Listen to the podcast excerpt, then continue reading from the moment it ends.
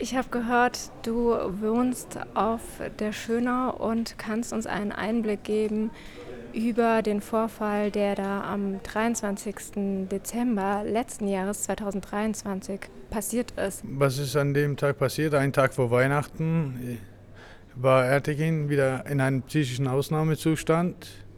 Er sollte die nächsten zwei Monate die Wohnung verlassen, wo er mit seinen Eltern und den beiden minderjährigen Kindern gewohnt hat.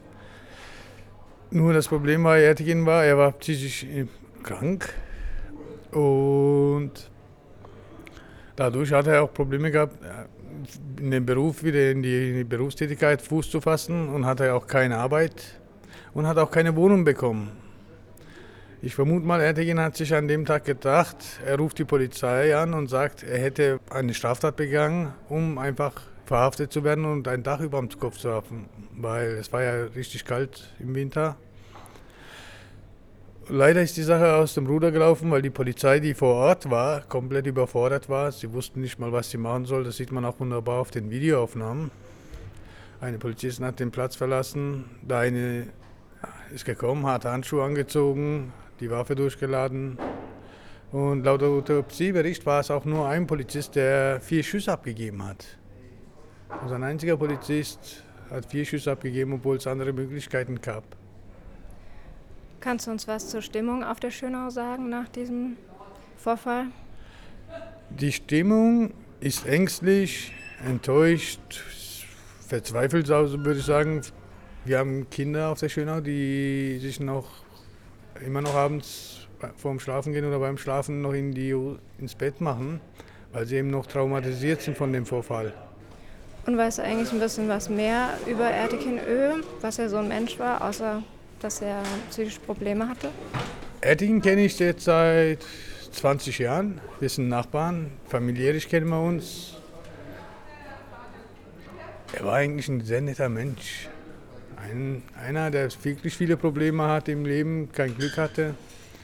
Aber er war freundlich, hilfsbereit, nett weder aggressiv noch gewalttätig oder sonst was.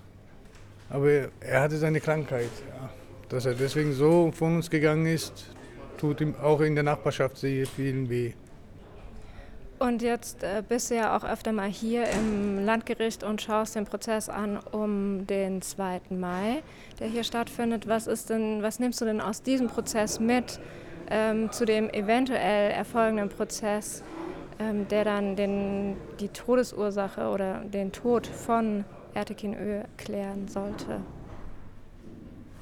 Ich weiß, was nehme ich denn hier mit? Für die Familie wird es sehr schwer, weil ich sehe es auch bei der Familie von Ante, dass sie eigentlich alles nochmal neu erleben.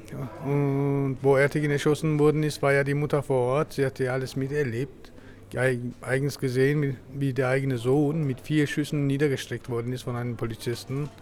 Und das wird sie hier wahrscheinlich wieder erleben. Der ganze Schmerz. Wir haben heute auch die Mutter sprechen gehört von Ante. Und die Trauer, der Verlust, der Schmerz ist sehr schlimm für eine Mutter. Und das wird die Familie nochmal erleben.